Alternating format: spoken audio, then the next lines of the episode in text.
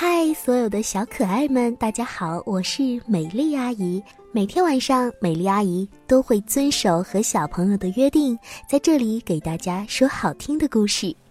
今晚一起来认识金老爷。金老爷，他是谁？他要去做什么呢？快来听今晚的故事。金老爷买钟。有一天呢，金老爷在他的阁楼里。找到了一只钟，看上去这个钟已经很老了，不过看上去它很精致、很漂亮。这个钟到底准不准呢？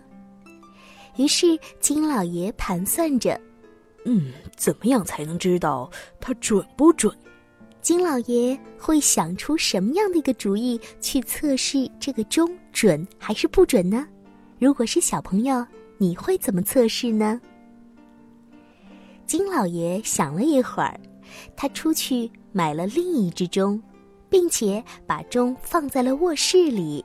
嗯，别说，金老爷的这个方法呀，还真是不错。金老爷看着新买的钟，呃，三点整了，我得再去看看我阁楼里的那只钟，时间准不准。于是他赶紧跑上阁楼，可是那只钟指向的时间却是三点零一分。这个时候的金老爷又糊涂了，哎，哎呦，呃，怎么怎么两只钟的时间不一样呢？哎呀，我到底该怎么知道哪只钟时间才是最准确的呢？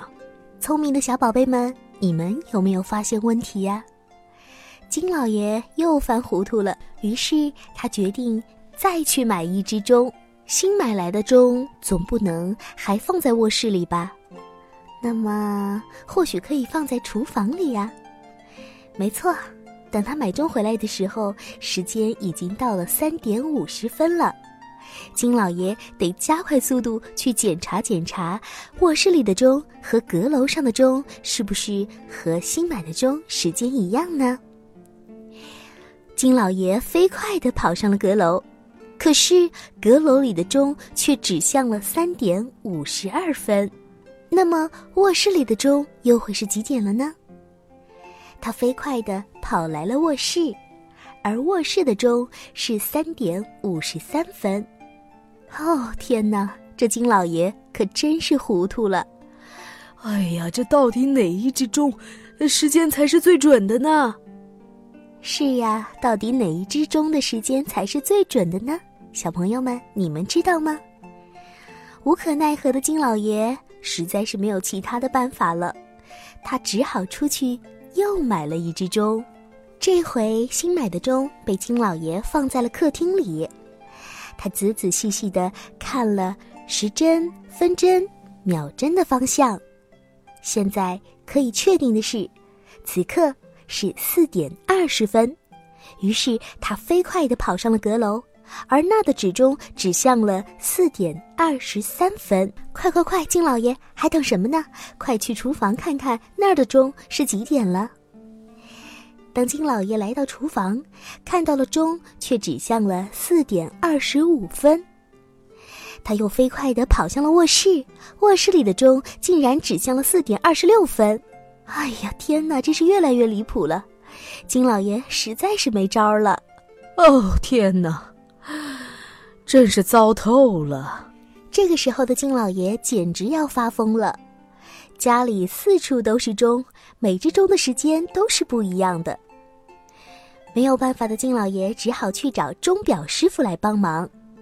呃，你好，我客厅里的钟是四点二十分，阁楼里的钟却是四点二十三分，而厨房里的钟却是四点二十五分，卧室里的钟是四点二十六分。我不知道在您这儿买的钟和表哪一只的时间才是对的。啊，是啊，究竟哪一只钟的时间才是对的呢？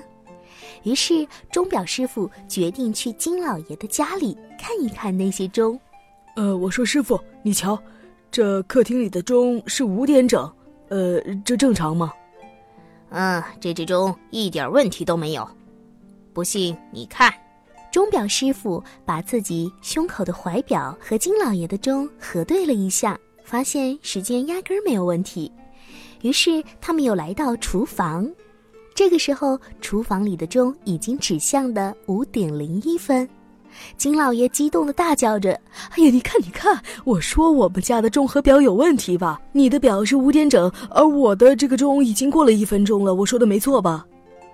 而钟表师傅把怀表递到了金老爷的面前：“你看，我的表没错，呃，是一样的。”于是他们又分别来到了卧室和阁楼，他们一一检查了所有的钟，都发现没有任何问题。